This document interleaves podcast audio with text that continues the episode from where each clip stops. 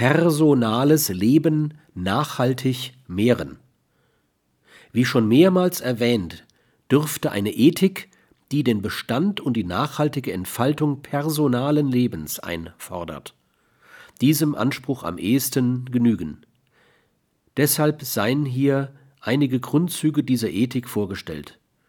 Die Maxime dieser Ethik lautet Handele stets so, dass du durch dein Handeln nachhaltig eigenes und fremdes personales Leben eher mehrst als minderst.